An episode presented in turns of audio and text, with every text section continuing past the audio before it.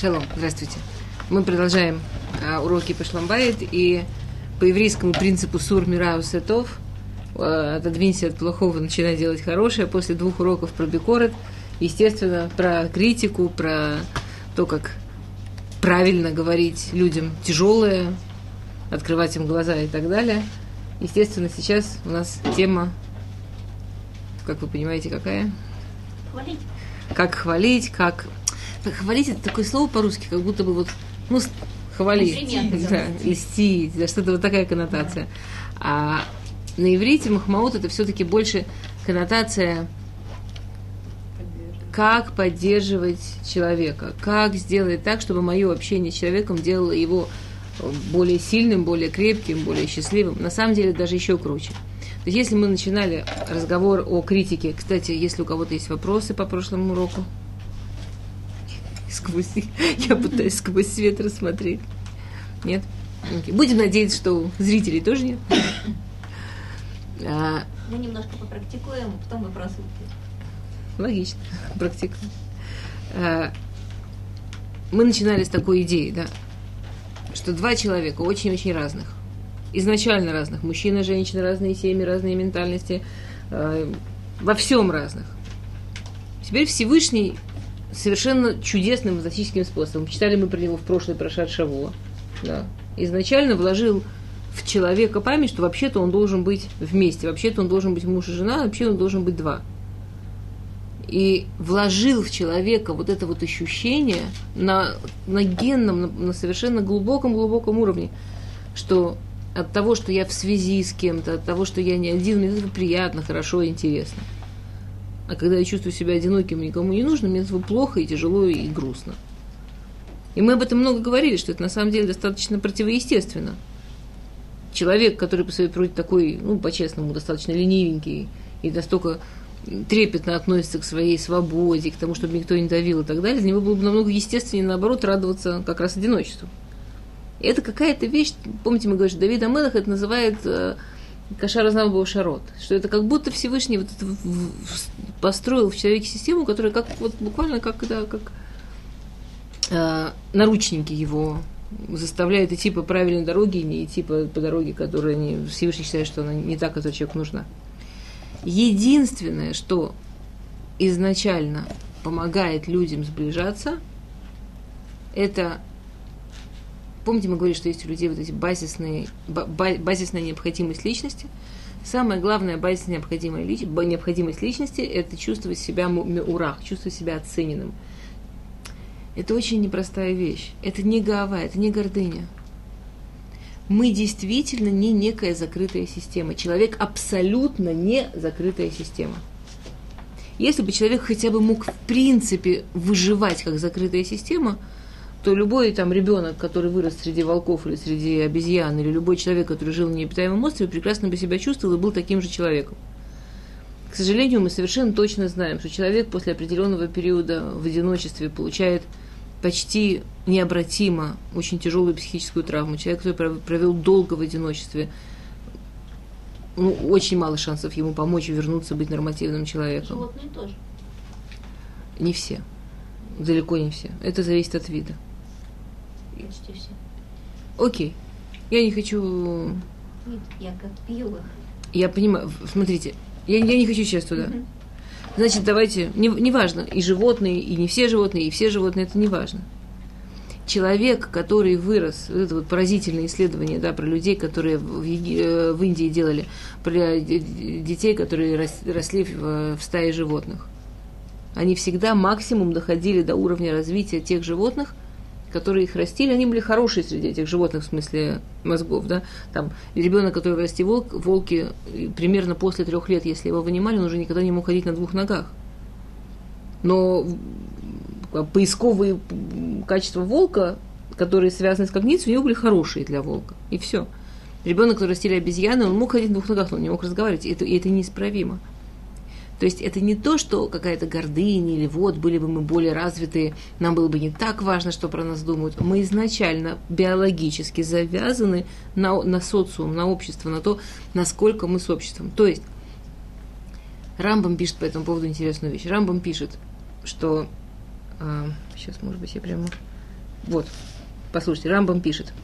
Киата муце, ров бне адам магиим навшотейхем, гуфотейхем, Беамаль вегия шеэйн маала мимена, ад шеегия ло маала ваковод шенагубный адам. То есть Рама пишет так. И ты можешь видеть, как люди готовы тратить фантаст... огромные душевные физические силы для, для вещей, которые им самим на самом деле не нужны, только для того, чтобы получить уважение и место в человеческом обществе.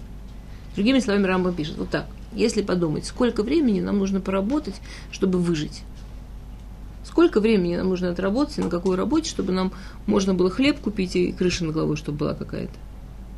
И чтобы было что одеть. Сколько времени нам нужно было бы потратить на работу, сколько сил, чтобы выжить. Люди готовы отдавать свою жизнь. Люди готовы отдавать огромные усилия, время.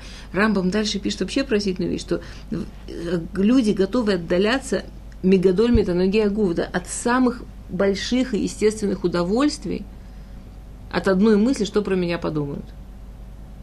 От одной мысли, какое место я займу в обществе.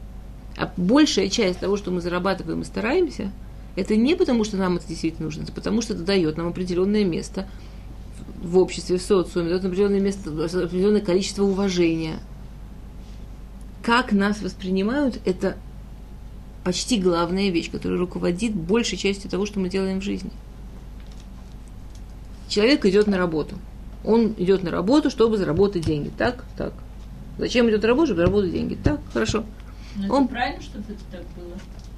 это нужно, я, я Диночка, тут дело не в правильно, неправильно. Рамбам описывает то, что я пытаюсь сейчас сказать, что это действительность.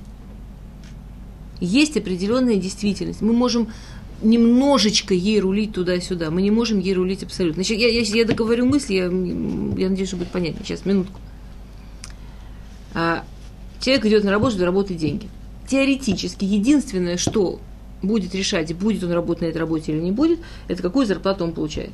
Так?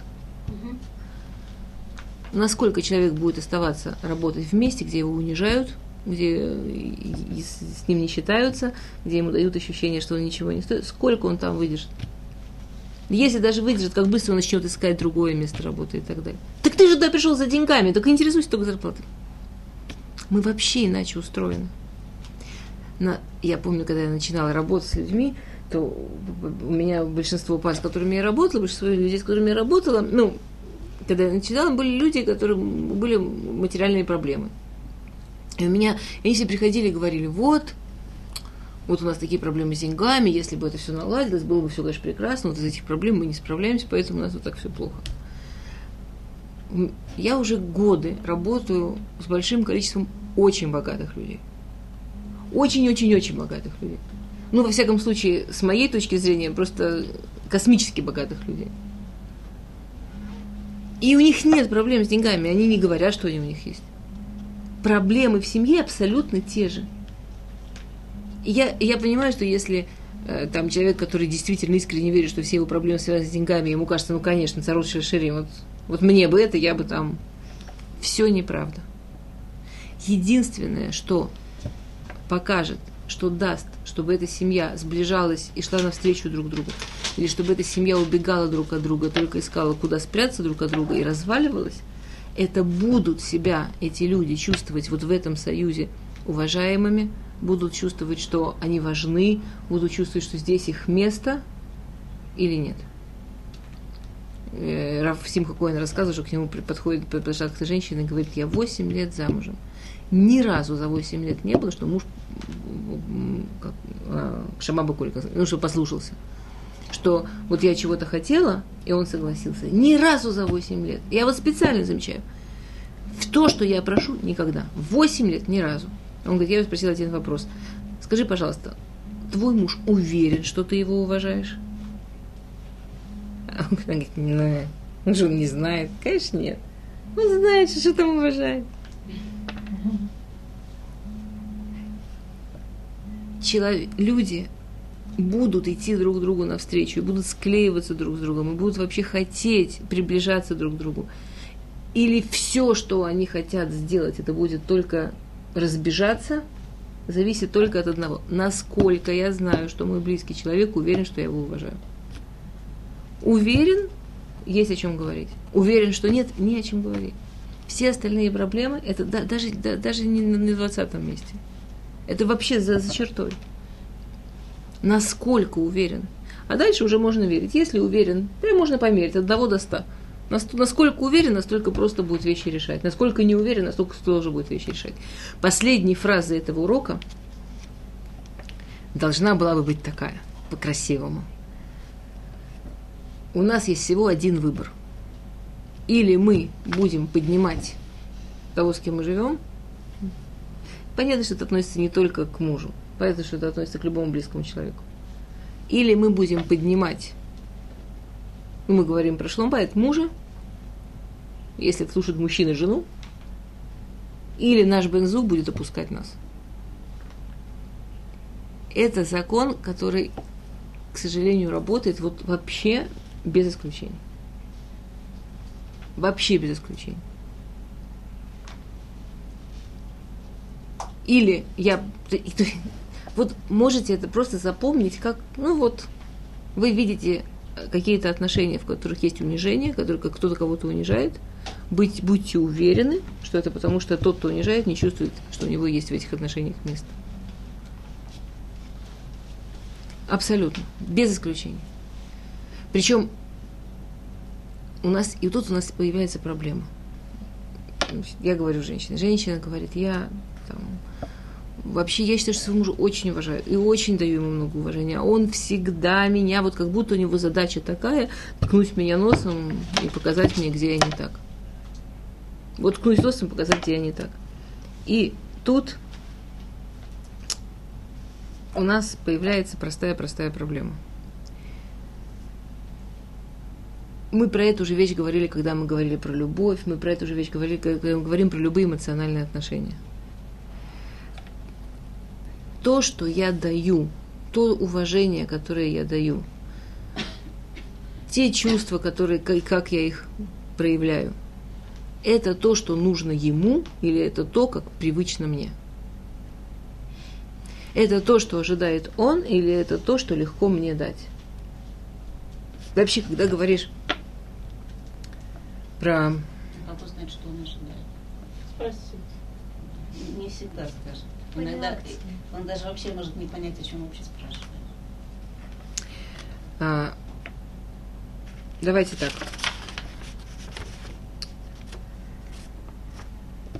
Очень важный вопрос, как знать, что именно ну, человеку нужно. В какой форме, так сказать, давать уважение, чтобы человек...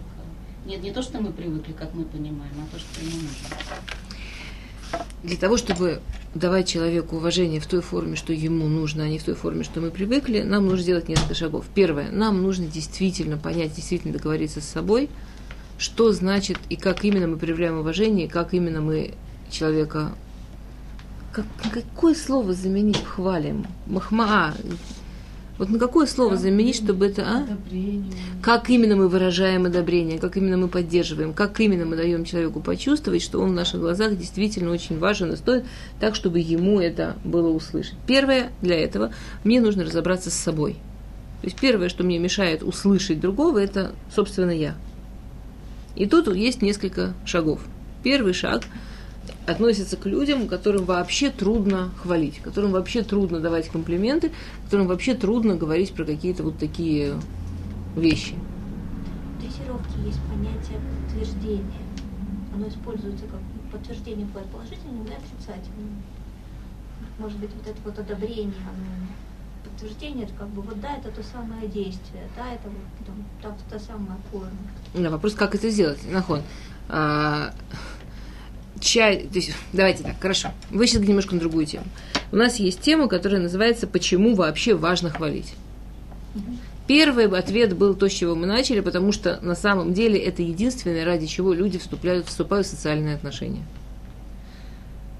И как это нетрудно признать, человеку чувствовать себя принятым, уважаемым, достойным и так далее в отношениях важнее всего остального. Важнее, важнее еды, важнее близости, важнее всего. Вообще всего. И это то, что мы сейчас пытались сказать, то, что я пыталась сказать первой частью того, что я говорила. с этим невозможно бороться, так устроен человек. Это так устроен человек, как биологический вид. Так это Всевышний вложил в человека изначально. Мы воспринимаем себя во многом через то место, которое можем в обществе занять. Это Всевышний так решил, значит, это нужно. И можно долго говорить, зачем это Всевышнему надо, но это, это факт. Человек совершенно социальное существо. Второе, почему важно делать махмаот, почему важно это можно вернуться ко всему, что мы говорили раньше, это единственный способ закрепить положительное поведение. То есть, если вспомнить то, что мы говорили в прошлый раз, сделать наоборот да, движение. Единственный способ, чтобы человек действительно хотел делать то, что для меня важно, это чтобы он видел, насколько ему он за это получает восхищение, радость и так далее. И если э, вы вспомните, да, мой любимый пример про мужа, который чего-то там починил, кранчик или полочку, или лампочку, я уж не помню, что там. Полочку. Полочку было, да, я не помню, что есть. Она сказала, что тут есть и мое участие тоже. Да. А правильно, да, что если вот муж чего-то починил, страшно обрадоваться, рассказать, какой он спаситель, какой он молодец, и как ее жизнь была без этой полочки ужасна, теперь просто прекрасно, и все только благодаря ему, и еще вспоминать на следующий день, еще на следующий, а потом спокойно установить день вспоминания о той починенной полочке и праздновать раз в месяц, и все. И а, больше ничего не надо. А, муж, он не заметит, что это немножко зазубрено? Окей. Okay. Я на, на самом деле, одну секундочку, э, очень хороший вопрос, не заметили мы, что зазубрено. Мы дальше мы двигаемся к тому, чтобы поговорить немножко о технике. Давайте сначала поговорим о теории, а потом о практике. Э, те, в технике, когда вы увидите, мы будем говорить о, в принципе, о том, как э, это все говорится. И, во-вторых, есть, конечно, нам всем очень понравится, все вот люди нашей ментальности очень любят тему косвенные комплименты когда нам все-таки можно будет спастись и не говорить это прямо. На самом деле, на самом деле, все-таки я, я так не люблю оставлять вопросы. Извините, я опять собьюсь со своего стройного плана и скажу относительно того, в каком случае люди э, чувствуют, что комплимент он не на месте, что он очень сильно преувеличен. Да, не верят, и, когда есть недоверие. Не верят, нет. Теперь, во-первых, давайте отличим женщин и мужчин. Женщины находятся в немножко меньшей потребности к уважению и к месту в социуме, чем мужчины. Мужчины еще значительно больше, чем женщины. То есть вот почувствуйте себя и умножьте на 10, это мужчина. Еди... А теперь к, к чему я это говорю? Единственное, когда человек чувствует, что комплимент преувеличен, неискренен и так далее, когда комплимент очень сильно отстает от того, как я воспринимаю себя или ситуацию. Неискренне, то есть. Как, когда человек будет думать, что комплимент неискренний? Там я не знаю, я знаю, сколько я вешу, а мне кто-то скажет, такой худой, как вы. Ну, то есть реально не искренне. Я не знаю, что у него, может быть, у него с глазами что-то, может, у него косоглазие, может, знаете, есть такой сбой в программе такой, ну, не знаю, в 3D он вот так меня видит. Я не знаю, может, это его искренность, но я не поверю. Я не буду думать, что у него с глазами. Я, я не поверю. Почему? Потому что мое ощущение действительности – и его высказывания настолько разные, что они никак не совпадают. Ну, тогда человеку с заниженной самооценкой невозможно делать комплимент. Возможно, но аккуратно. Сейчас, секундочку, одну секундочку. Дайте мысль закончить. А люди настолько живут в большинстве случаев и в семье, и вне семьи а, в эмоциональном голодании, абсолютное большинство людей настолько живут с постоянным ощущением непонятости, непризнанности, не, ну, что, не, что не, не до конца их понимают, ощущают, оценивают и так далее, что на самом деле, особ... на самом деле, с абсолютным большинством людей, пока вы доберетесь Особенно если вы говорите не вот про такие там объективные вещи, как худой и толстый, а действительно про то, какой человек, и как помог и так далее, и как он был важен, и как он был нужен. Пока вы доберетесь до его ощущения себя – у вас столько лет пройдет, так что можете не стесняться. Страх, что я куда-нибудь заберусь и перехвалю, он очень-очень далек в 99,99% случаев от действительности. Мы чаще всего действительность ровно наоборот. Мы настолько не додаем нашим близким, мы настолько их держим в голодухе с точки зрения эмоций. Раф Симха Коэн говорил, что его учитель, что его Раф, он не говорил, кто, говорит, мой Раф. Он говорит, мой Раф говорил так что, что семья, в которой как минимум, минимум, минимум, минимум, нет 10 комплиментов в день между близкими, ну, в одну сторону, в каждую сторону 10, они вообще не называются женаты. С точки, вот с точки зрения эмоциональной подпитки близости, которая должна постоянно, ну, понимаете, да? Ну, не знаю, если у меня меджимиксер не включен в электричество, то, то он не работает. У меня стоит меджимиксер, но если электричество не, не бежит, не работает. Если нет как минимум, минимум, минимум 10 комплиментов в день, он, это, он это описывал так, Равсимх, что, представляете, умирает человек, ему говорят, что ж ты не женился? Как не женился? Я 40 лет был женат. Жалко, мог бы жениться. Он говорит, да вот, у меня фотографии со свадьбы. Он говорит, да, шницель был, судя по всему, удачный. Он говорит, да у меня дети. Ой, детей родили. Что ж не женились? У нас была общая квартира, у нас было общее, да все что угодно. Слушай, у тебя такие шансы были. Ну что ж ты не женился-то? То есть с точки зрения шкафа Иудеи, если эти отношения не находятся в постоянном вот этом вот векторе сближения, векторе эмоциональной близости, векторе тепла, векторе того, что хочется сближаться, и я понимаю, что для этого надо вкладывать, для что нужно делать, это, это не называется насуин. Я специально прячусь за именами больших людей, чтобы самой такие тяжелые слова не говорить. Я повторяю, 10 это минимум. Другими словами, если у вас есть какой-то близкий человек, про которого вы не уверены, например, что вы вчера сказали ему 10 комплиментов, он у вас в минусе. 10 это минимум. Посчитайте за год, в каком он минусе. Посчитайте за жизнь, в каком он минусе. Вы боитесь делать комплименты, не бойтесь. Вы не достанете. Вы не достанете ту нехватку, с которой живет большинство современных людей. Можно не стесняться. Очень легко это доказать. Приходит человек и говорит, ой, ну не могу я, ну что это вообще все это нечестно, все неискренне, все какое-то все искусственное. Ну, что, что он сам не понимает.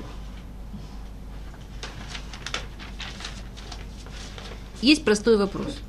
Если бы я выросла в семье, в которой постоянно люди слышали приятные вещи, постоянно люди с радостью говорили друг другу какие-то вот ну, вот такие поддерживающие слова, хвалебные слова, отмечали продвижение, отмечали все, что получилось, и прям проговаривали это и радовались. Мне было бы трудно хвалить? Нет. Если бы я выросла в таком семье. Нет, было бы естественно. Значит, другими словами, все вот это мое, насколько это честно, насколько это точно, насколько я не преувеличиваю, насколько это вообще у меня рот не открывается. Вот что-то с моим... бояться перехвалить. Минутку, сейчас мы до этого дойдем. Ну, про бояться мы только что сказали. Что еще? Я, еще про, поговорить про бояться хвалить? Не надо бояться, понятно почему, окей? А, я другое хочу сказать. Я хочу сказать, что вот это вот все вот эти вот ощущения, а может это слишком, а может не надо было и так далее, у этого всего один единственный источник. Я сам недополучил, я сам голодный. И у меня у самого нет навыка. Часто этим именно апеллируют. Говорят, что я недополучил, я не умею, я человеку, который за 50, и все равно и большой опыт жизненный и семейный, и все равно он говорит, что я это недополучил, я это не умею, я такой. Смотрите, а, ну, вот вы сейчас подняли очень большую, очень сложную тему. А, Незнакомые слова любви. Очень большую, очень сложную тему, которая на, самом деле называется а, кфира. Она же называется хофиш пхира. Это большая-большая тема под названием «Свобода выбора» или ее обратной стороной «Отрицание Бога». Ядут начинается с базисной веры, что Всевышний дал человеку абсолютную свободу выбора – и тот, кто отрицает свободу выбора, он отрицает то, что этот мир вообще сотворен так, как он сотворен. Если сказано, и у нас есть большая-большая проблема. Любая вещь, в которой нам хочется думать, я такой, я привык, деваться некуда, это отрицание свободы выбора. Что значит я такой? Значит, я ничего не могу поменять. Что значит я такой, я ничего не могу поменять? Я, я, я, у меня, люб- я наверняка рассказывала, это у меня любимая история, как я подхожу к своей там двух с половиной летней дочке и говорю, вынь палец из носика. На что она с пальцем в носике мне говорит, мама, я всю жизнь так делаю, я привыкла.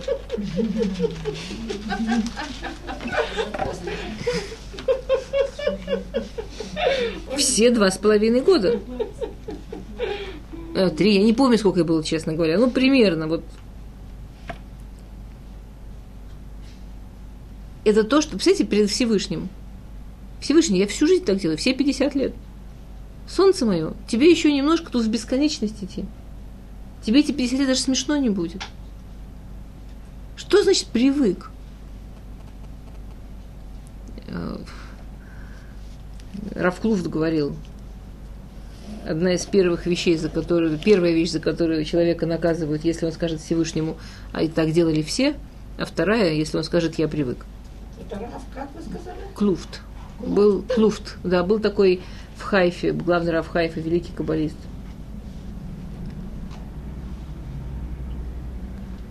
Это очень страшные фразы. Это фразы, понятно, что мы это говорим не специально и не подумав, но когда мы говорим, мы отрицаем пхеру, мы отрицаем...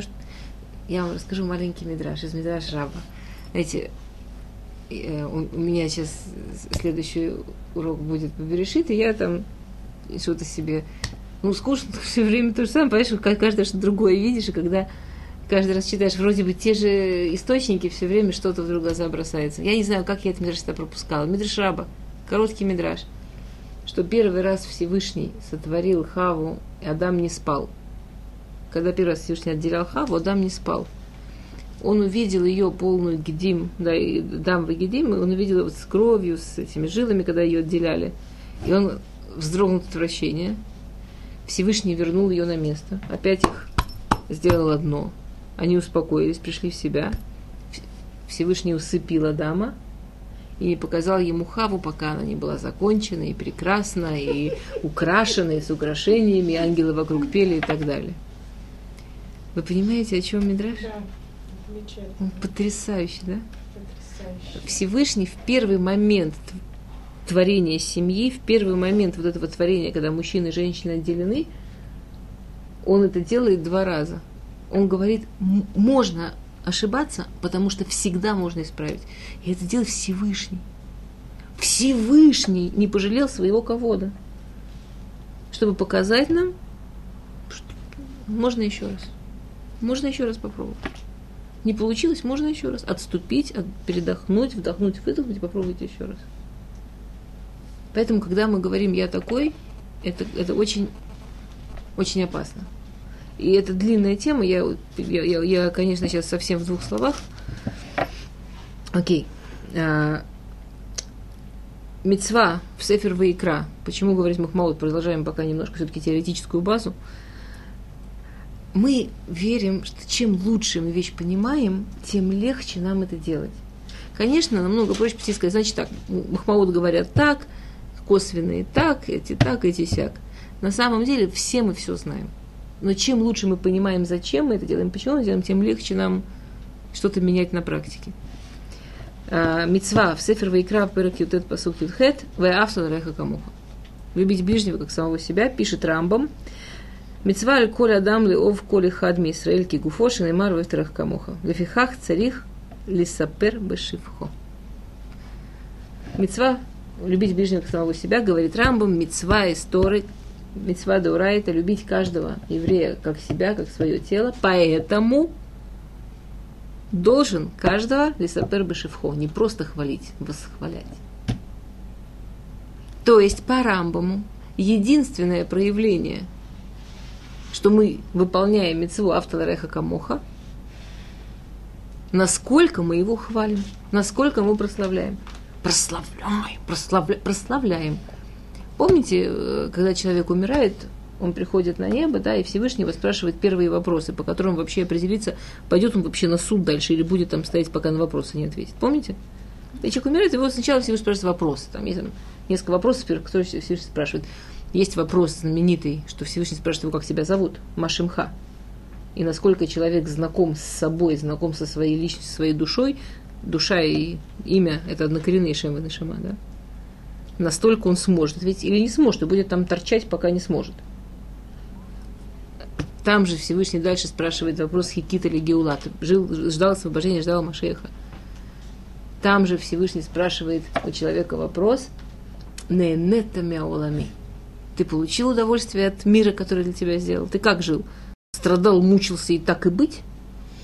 Или ты умел получать удовольствие от мира, который я тебе подарил, от жизни, которую я тебе дал? Ты вообще понимал, зачем это все? Что это все в кайф должно быть. А следующий вопрос, да, там очень важный вопрос, который не все знают. А им им лахта алеха эт хаверха бехавод. Дал ли ты ближнему ощущение, что его уважаешь так, как будто ты его мамлих, как будто он мелых, как будто он царь? Не надо бояться слишком. Мы настолько недоделываем в этом всем. Нам не надо бояться, что мы что-то пере. Нам, дай Бог, хоть немножко приблизиться к тому, что от нас ожидается. По Рамбаму, насколько мы хвалим и насколько мы Мишабех, это круто, это прославляем ближнего, вот так Всевышний будет мерить, или мы выполняем автоэх камоха. Ну, извините меня, это хест, может, я его накормлю уже, а что это не хест, что я его накормлю? Я ему постираю, не хест, я ему помогу, не хест. Амар Раби Ицхак, коль нотен пруталя они мидбарех бешеш брахот. Каждый, кто помогает бедному, каждый, кто копеечку бедному дает, получает шесть брахот. Что такое шесть брахот? Тут чтобы понять то, что мы читаем, нужно понять две вещи. Во-первых, что такое они, а во-вторых, что такое браха.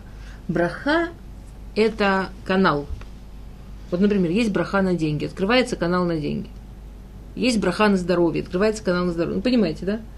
Каждый, кто дает копеечку бедному, вот он бедный, у него не хватает, он ему дает копеечку. И для него открывается шесть каналов, шефы. Шесть каналов, не знаю, шефа, как сказать, Изобилие. изобилия. Шесть каналов разных. И тут мне интересно, что такое бедный.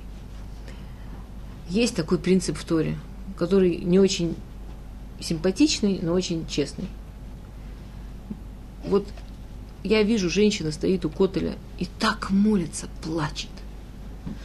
Какие у меня первые мысли? Ой, наверное, все хорошо, пришла Всевышнему спасибо сказать. Или, наверное, какие-то проблемы есть, срочно нужна помощь мы соединяемся не на том, что у нас есть. Мы соединяемся на том, что у нас не хватает. То есть вот это вот наше качество, что нам совершенно необходимо уважение, поддержка и так далее, на самом деле это один из главных магнитов, на которых, собственно, и срабатывает, что мы можем соединяться с другими людьми. Нам так этого не хватает. Муж и жена, мать и ребенок, мы соединяемся на том, что нам не хватает – тот, у кого не хватает на языке Торы, называется они, шель, того, кто может это дать. Бедным того, кто может это дать. Каждая жена, у нее есть вещи, в которых она бедняк своего мужа. Каждый муж, у него есть вещи, в которых он бедняк своей жены. Каждый ребенок бедняк своих родителей. Все родители, начиная с рождения ребенка, в чем-то бедняки своих детей. И с возрастом это только увеличивается. Мы бедные не в, не, не, не в смысле унижения, да, а в смысле системы. Тех, с кем Всевышний хочет, чтобы мы были связаны. Теперь. Типа зависимости, да? Типа магнита, типа то, на чем связываться. Люди связываются через хасер, а не через мале. Ну, подумайте об, о, о, любые примеры, вот любые примеры совершенно это. Ну, можно сколько угодно примеров приводить. Ну, нужны, нужны примеры или понятно, о чем речь? Если лучше родители и дети, если можно. Любая вещь, которая связывает меня с ребенком, это то, что хасыр не хватает у ребенка или не хватает у меня. А что у нас не хватает по отношению к ребенку? Как только ребенок рождается, у нас начинает не хватать, например, чувствовать себя хорошей мамой. Например. И когда ребенок улыбается, и когда ребенок здоров, он дает мне то, что мне не хватает. А, и, а с другой стороны, если бы у меня не было вот этого чувства, этой необходимости чувствовать себя, что я в порядке как мама, не дай бог, ребенок просто не выжил. Так как возможность дать мне ощущение себя хорошей мамой лежит у ребенка, значит, у меня это хасер, у него это лежит в этом, я бедняк моего ребенка. С возрастом, понятно, это увеличивается и становится там больше на поверхности, хотя не обязательно больше глубоко. По- ну, и Почему с возрастом увеличивается? увеличиваются детали с возрастом. Ну, я не знаю, зачем э, опции и так далее. А, Пожилой человек, ему намного больше нужно технической помощи от ребенка, чем молодому. Но при этом вот эта вот внутренняя необходимость, она, возможно, в молодости намного еще круче, чем в пожилом возрасте. Приходит бедняк, у которого все, что ему хасер, это копейка. Ему денежка хасера, что булку купить, не знаю. Он проходит мимо совершенно чужого человека. Берет у него копейку, больше никак не связано. Ты дал ему эту копейку, ты себе открыл шесть брахот, ты себе открыл шесть каналов получения благословения от Всевышнего. Продолжает Гмара и пишет, Мифайсо бедварим, мидбарех бейхат из брахот. А если ты этого бедняка словами поддержишь, или что-то хорошее ему скажешь, типа, ну, не важно, что ты молодец, ты справишься, вот, ты вот так, ты так приятно меня попросил, прямо тебе хочется дать. Неважно, все что угодно, что человека морально поддержит, ты ему слово хорошее сказал, ты получил 11 брахот. Почти в два раза. И это про бедняка, который с тобой постоянно не связан. Другими словами, если даже говорить про хесед, про цдаку, с точки зрения того, что написано в море, почти в два раза круче, это то, что говорит посук, Мальбин Шинаем Лахаверой, Ютер Мешке Ухалав. Улыбнуться, даже улыбнуться, это больше, чем напоить молоком. И хочется сказать, что значит голодный человек, ему срочно пить надо, ему есть надо, пои. Но на самом деле сегодня с, с развитием знания психологии души человека нам сегодня даже это уже не, не, не так трудно объяснить, как было трудно это объяснить раньше. То, что дает, и сколько силы, сколько возможности двигаться вперед дает человеку, ну вот то, что, то, что ему улыбнулись, то, что его видят, то, что он важен, то, что... Окей. Да, это больше, чем любая еда и любое питье. И спрашивают Хазаль, почему за то, чтобы сказать человеку приятное слово, такая огромная награда? Ну, прям так трудно. Видно, трудно. За что мы получаем большую награду? Мы получаем большую награду, вот есть разные митцвот, за какую-то больше награду, за какую-то меньше. За какую больше? В два случая, всего два случая. Или очень много важного на этом держится, но очень большая важность. Или, и обычно, трудно сделать. Говорят Хазаль, да? Такая большая награда, значит, да, трудно сделать. А, Тут, э, тут возникает вопрос, что он связан наверное, с Диминым вопросом. Человек, который старается это сделать, сказать, подбодрить, под, под, э, поддержать, да, мгм.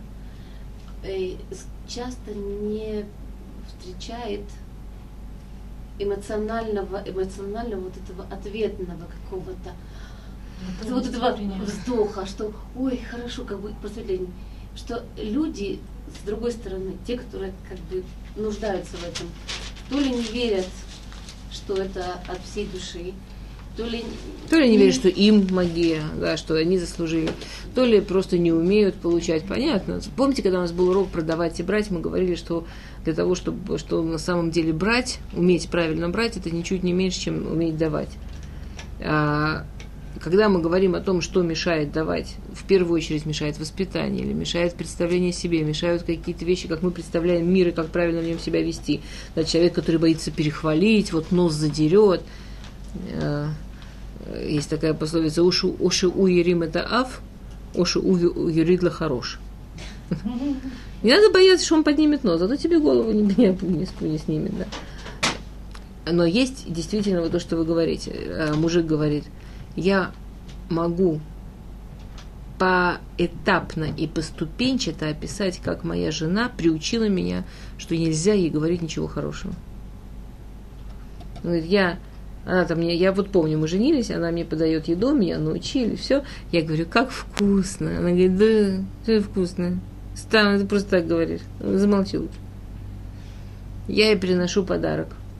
Она говорит, что такое? У вас что, к празднику раздавали профсоюз? Я приношу к шабату цветы. Она говорит, представляю себе. Наверное, против Мохера тебе было стыдно пройти и не купить, он тебя жалостными глазами смотрит. Да. Про подарки, наверное, тоже это отдельная тема. У меня есть, например, одна знакомая, э, я у них часто бывала э, на шаббатах, там на праздниках, э, когда я была одна, ну, не знаю, и я ей дарила всегда цветы. И она так это их воспринимала все. И, значит, как-то при мне было, что муж э, перед шаббатом принес цветы. И я просто заметила ее реакцию, как она их взяла, то есть как мои, вот она там рассматривала все, и как она их сунула в вазу. И я у нее потом спросила, не в этот момент, а потом спросила, слушай, говорю, я заметила, или действительно вот разница в цветах. Она, знаешь, я не хотела обижать, но я уже давно ненавижу цветы, потому что муж их дарит мне как обязанность на шаббат. И вот эти все подарки, И мы у никогда- меня есть другая знакомая, которой муж дарит подарки. И она потом не знает, куда с ними деваться. Она мне тоже спрашивала, скажи мне, э, она уже пробовала, давай вместе будем ходить. И ты знаешь, там э, она что только уже не пробовала. Что он ей все время дарит то, что ей не Да. да, не важно. Несчастная, несчастная женщина, да. А, э, смотрите, я- я- тут есть две темы. Одна тема это действительно так жалко, так жалко, когда вот, вот есть люди, которые пытаются. Они, все люди пытаются по той дороге, по которой они могут.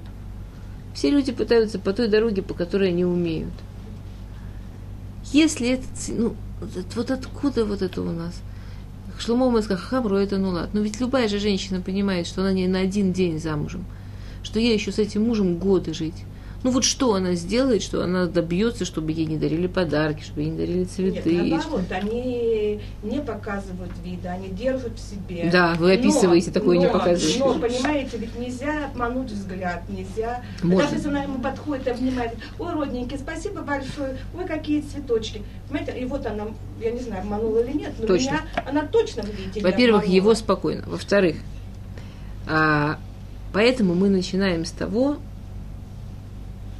насколько мы верим внутри, что вот это вот благодарности и вот эти комплименты, и это похвалить, оно важно. Если, то давайте так, у меня внутри есть весы, на одних весах лежит, я знаю, что хвалить важно, на других весах лежит, не люблю я эти цветы. Если не люблю я эти цветы, оно весит много, а хвалить важно, тоже что-то весит. Ну, конечно, даже если я возьму себя в руки, что-то там такое скажу, но главное, это, что я не люблю эти цветы, а он гад опять, то понятно, как это будет выглядеть. Можно Если... объяснить, что люблю подарки, но в следующий раз я еще буду больше рада, если будет не цветы. Все. Нет проблем. Есть проблема. Почему? Есть проблема, потому что она пробовала по-всякому. Потом. Понимаете? Да. Нет, есть идут. проблемы. Есть люди, которым невозможно что-то объяснить. Они сами знают, как должно быть. Мы потом, не, мы потом, мы, у нас просто после съемки мы дадим этому время, обязательно обсудим. Но вопрос прекрасный, вопрос действительно прекрасный.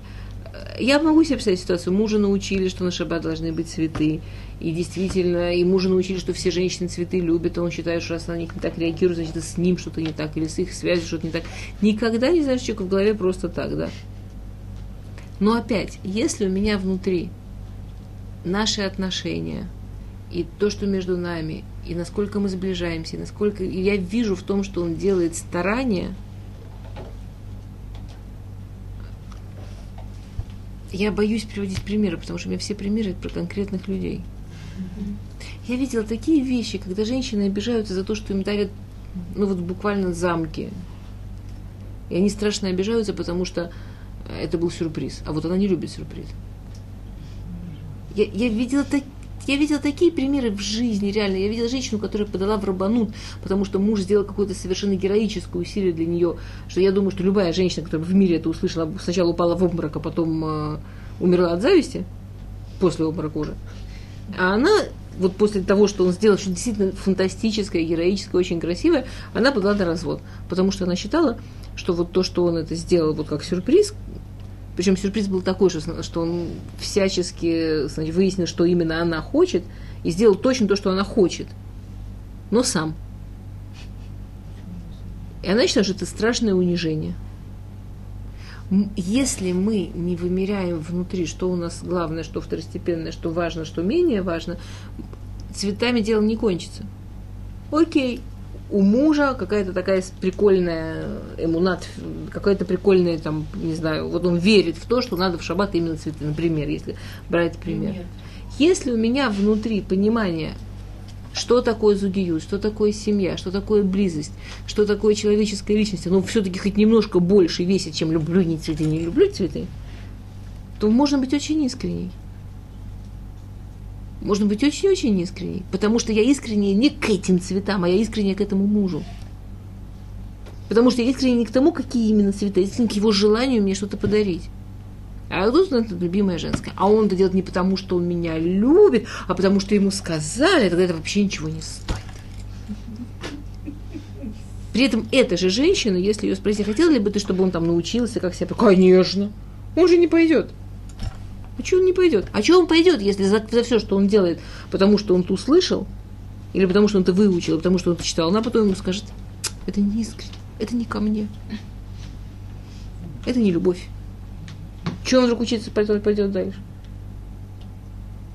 Причем это прикольно. Возвращается с, с урока, вот возвращается с урока прошломбает женщина. Возвращается и говорит, муж, ты знаешь, ты такой хороший, ты такой лапочка, такой милый. Огромный шанс, что этот муж ее в следующий раз отпустит с радостью. Возвращается после урока пошломбает муж. И говорит, жена, ты такая лапочка, такая умница, молодец. Она говорит, научили. Я, я- мы тяжелые люди, женщины, это не просто. Они большие молодцы вообще, что они с нами справляются. Я не говорю, что все, Хасва Халила, я понимаю, что бывают разные женщины. Ну ничего, он туда еще раз пойдет. А потом она сидит в женской компании и говорит, вот я готова идти учиться на любые уроки, его не вытолкнешь. Че это? Окей. А, знаменитая Гемара, очень-очень знаменитая Гемара, говорит так, как раз по поводу, как, э, что когда мы говорим бикорот, мы должны думать о том, что человек хочет услышать. Для того, чтобы думать, что человек хочет услышать, нам нужно, а, понять, что мешает мне, б, что движет мной, опять посмотреть, где я, где там заслон из меня. Как только я научилась себя хоть немножко ощущать, потому что в семье так, потому что воспитание такое, потому что верю в то, что ух, не перехвалить. Ну и тут я не хочу возвращаться все, что мы в прошлый раз говорили по поводу соревнований и так далее, и так далее, да. Следующее – это вообще увидеть сейчас ситуацию другого человека. Вот просто увидеть другого человека. И у нас есть по этому поводу Гемара. Гемара говорит, та знаменитая Гемара, Тану Рабонан, Кицат Миракзим Лифнейкала. Раньше было принято, что когда э, выносили, ее выносили, как царицу, невесту жениху, то, значит, вот тут жених, тут несут невесту, а вокруг пляшут все, все, кто могут, причем включая самых великих людей, и когда они плясали, они пели. А пели они не просто песни, они пели жениху комплименты его невесте. Это единственный раз в жизни, когда можно спокойно говорить хорошее про жену ему и мужа э, при других людях. Потому что там какой-нибудь муж, который с дуру решит похвалить свою жену при других людях, может такой, не дай бог, хайнара, или такие хасвы шалом проблемы у других шломбайта, а другой муж служит, только-только-только моя, чего? Ну и, и что ты добился. Но один раз в жизни это было нужно и прекрасно. И вот великие рабаним они танцевали и пели, и хвалили жену. И есть спор Гилель Шамай, как хвалить. Да? Бейт Шамай, Бейт Шамай, у них идея все по правде, все честно. Да? Бейт Шамай говорит, калак мочи, хвалить в том, что она есть на самом деле. Вот по-настоящему. То, что в ней есть, хвалить, что нет, не хвалить. Бейт Гилель говорят, кала навыха суда. Вот от момента, что был сотворен мир, такой красавицы, как твоя, не было. Такой праведницы, как твоя, еще мир не видел. Твоя самая, вот повезло. Да. Говорят, Бейт Шамай, Бейт Гилель. Ну, все хорошо, но он же не слепой. А если она слепая, если она хромая, а вы все такой красавицы не было? Ну, есть какие-то границы, типа. Он все равно умремла самая красивая. Все равно лучше нее не было. Вы что? И в конце концов, Тора говорит Медвар Шекер Тирхак. В конце концов. Ну, если она урода, вы говорите, она самая красивая. Ну, нельзя же прям так врать. Ну, найдите в ней что-то, что можно похвалить. Ну, зачем хвалить за то, чего нет? Вопрос понятен? Мы его спрашиваем в жизни?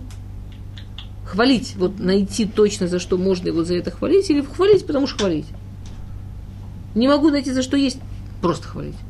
Вот это, это спор и Бейт да? Вы, вы понимаете, вот нам кажется, что вот эта вот тема хвалить, не хвалить такая маленькая. Вы представляете, вот мы по каким источникам идем, да? Самые базисные источники Мисват только говорят про то, что хвалить нужно. Мы не, мы не представляем, как какая-то мощная вещь. Вот, вот правда, мы не додумываем немножко, насколько это важная вещь, насколько мощная.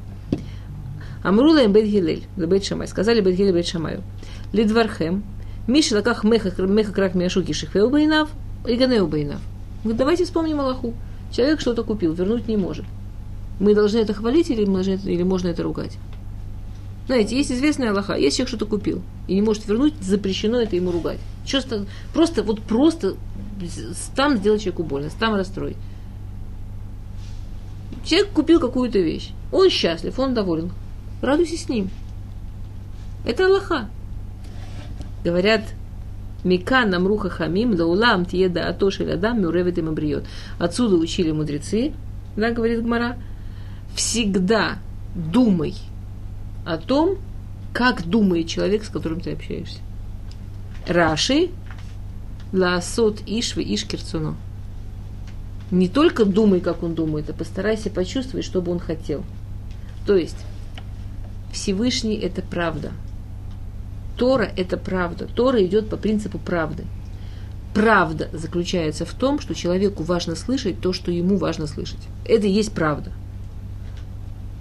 Вот человеку сейчас нужно услышать, ты молодец, ты справляешься. Это ему нужно, это, это, это сейчас правда. У нас нет проблемы. Я, вот знаете, я, я тоже росла вот в, в нашей ментальности, в нашем обществе. Я тоже э, помню, как важно, да, что человек загордится и не будет видеть себя реального и все такое. Вот люди действительно не видят себя реальными. Я очень много работаю с людьми. Я очень редко вижу людей, которые думают про себя, что они ого-го, когда они вообще ничего. Но я очень часто вижу людей, которые думают, что они плохие, они не справляются, и семья у них плохая, и все у них плохо, когда на самом деле у них все замечательно. Вот убрать вот это вот недовольство, убрать, счистить негатив, счистить вот, вот их отношения, вот эти эмоции, которые они вносят в свои совершенно нормальную человеческую жизнь, вот те вот этой неверой в себя и нежеланием не видеть то хорошее, которое есть. То, что там останется, так часто действительно хорошие вещи – если позволить себе себя похвалить, близких похвалить, увидеть хорошее, очень часто может оказаться, что в жизни так много замечательного, которого мы не позволяем себе от него удовольствие получить, так много жизни, которую мы сами себе жить не позволяем, когда она у нас есть. Позволить себе. В конце концов, придем туда, нас же спросят, ты вообще на инетами улами? Ты удовольствие от мира, который ты получал, или ты так тут? из одолжения. Окей. А. Сколько у нас есть еще времени? Прекрасно. Хорошо.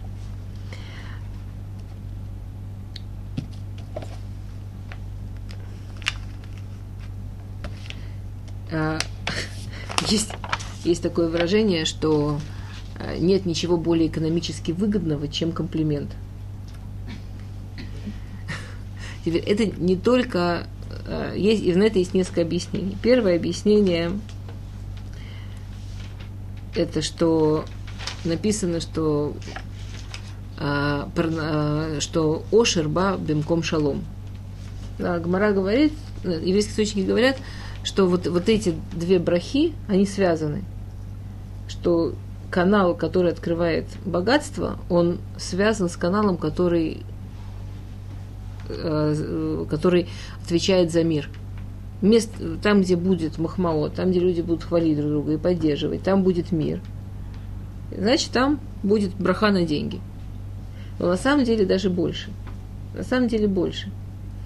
Очень часто мы подменяем деньгами, подарками, тем, что нам чего-то не хватает, тем, что срочно нужно купить, ощущение вот этой эмоциональной дырки, ощущение эмоционального голода.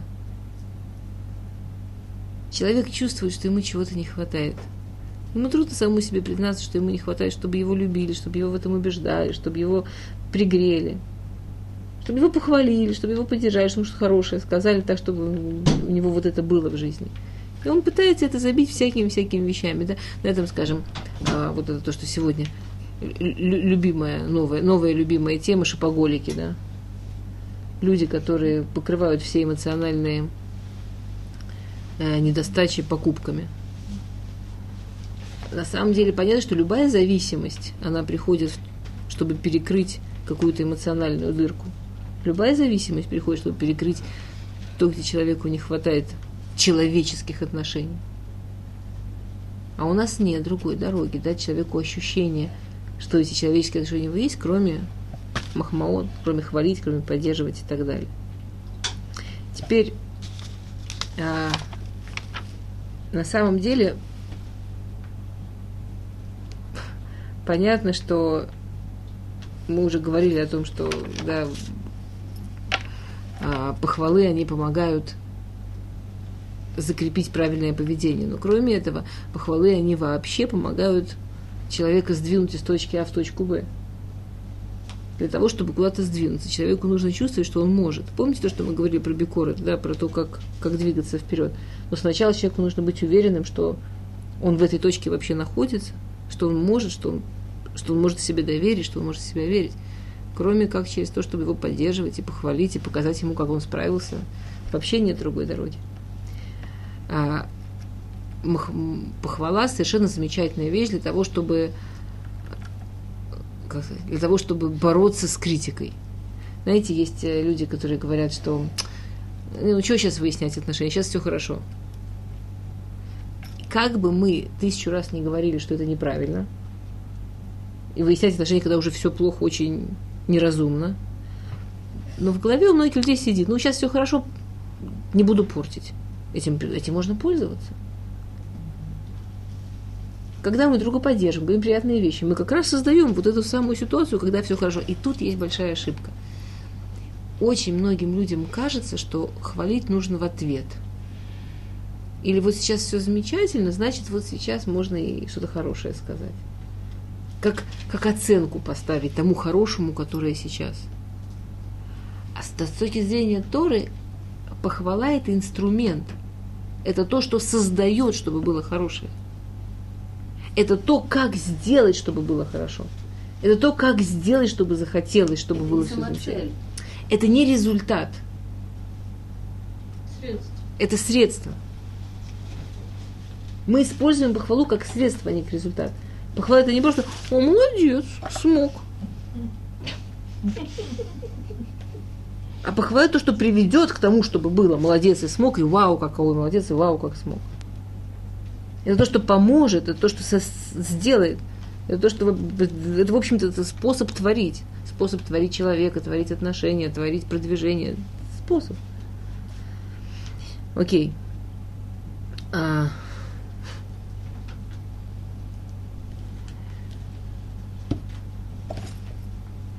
Теперь у нас есть проблема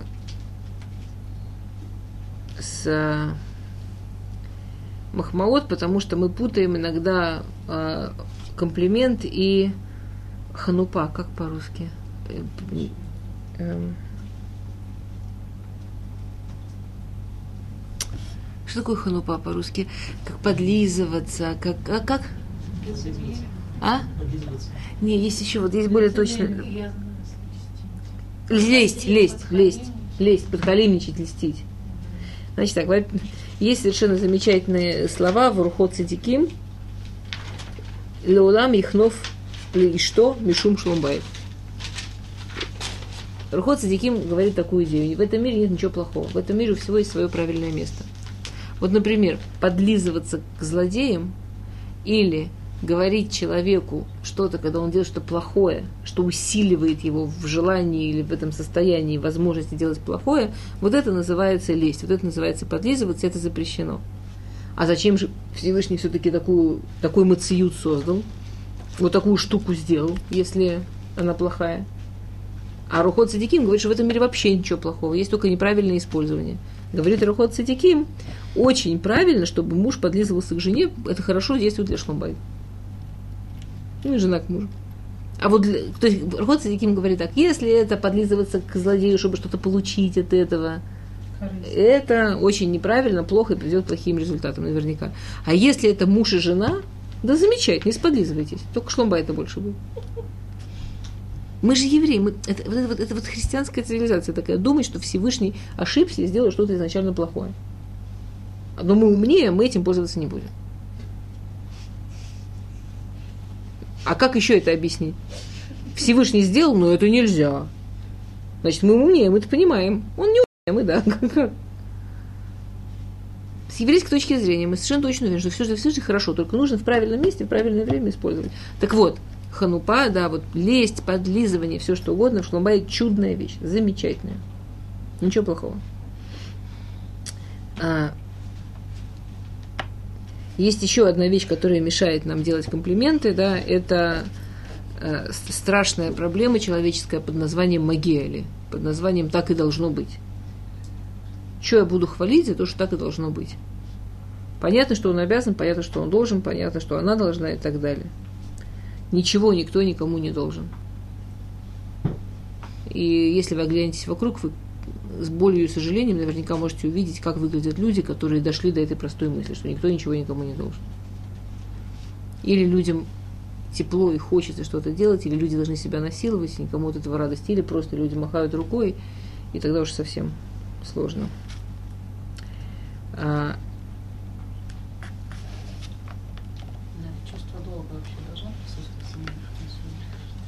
у меня. У меня. Я не могу воспитать никого другого, кроме своего ребенка в раннем детстве. Я не могу переделать другого человека, только себя. Я не могу ожидать от другого человека только от себя, если я не хочу прийти к разочарованию. Относительно себя у меня должно быть чувство долга, сто процентов. Относительно другого я должна знать, как сделать, чтобы ему захотелось, и чтобы ему там было тепло и приятно. А если я буду висеть у него на шее и говорить, а ну где твое чувство долга, ничего, ну что я добьюсь? Это критика. А дальше возвращаемся к, к прежнему. Ну, я его ткну носом, что у него ее нет. Раз ткну, два ткну, третий он мне поверит. Как обидно, а думал, что надо. Фу, какой он нехороший. Он такой я.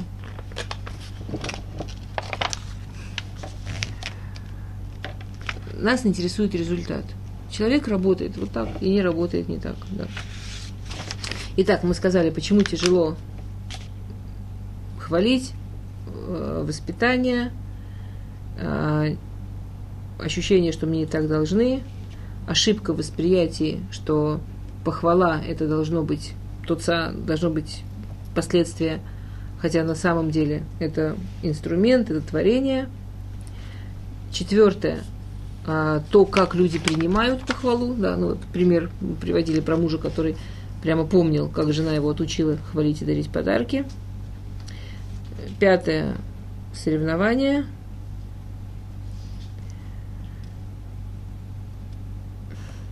Шестое, очень сложная привычка обращать внимание на плохое, а не на хорошее. Представьте себе, вас что-то очень обидело, задело, и вы не сдержались и сказали критику, не сдержались и сказали что-то обидное. Вот от 1 до 10 про себя подумайте, с каким градусом эмоциональным вы это сказали. Вот человек уже не сдерживается, он уже сказал критику. Мы это всегда говорим искренне, с огоньком от всей души, с красивыми примерами, с доказательной базой. Теперь человек понимает, что надо хвалить. Он хвалит. От 1 до 10 сколько там эмоций? Не надо бояться перехвалить. Нам, чтобы одну критику, вот даже чисто эмоционально перекрыть, сколько похвал надо туда вляпать. Или, если я это понимаю, то, может быть, нужно постараться в похвалы вложить побольше эмоций, побольше искренности. Можно прямо поиграть с собой. С детьми работает просто фантастически. С детьми работает что-то необыкновенное. А, Родители, у которых там проблема, что дети не очень хотят учиться. Поймать их несколько раз на том, что они учатся, порадоваться, действительно эмоционально, прямо восхититься, там, как, как- какой трудяга, и как молодец, как получается. Потом проблема наоборот, как его заставить ночью спать. Получать похвалу – это очень большой кайф. Вот, мы сегодня поговорили больше про теоретическую пару, значит, в следующий раз будет сплошная практика. Значит, в следующий раз прямо будем говорить про то, как мы хвалим, что такое скрытая похвала, как ей пользоваться и так далее. И так далее. Окей? Шалом.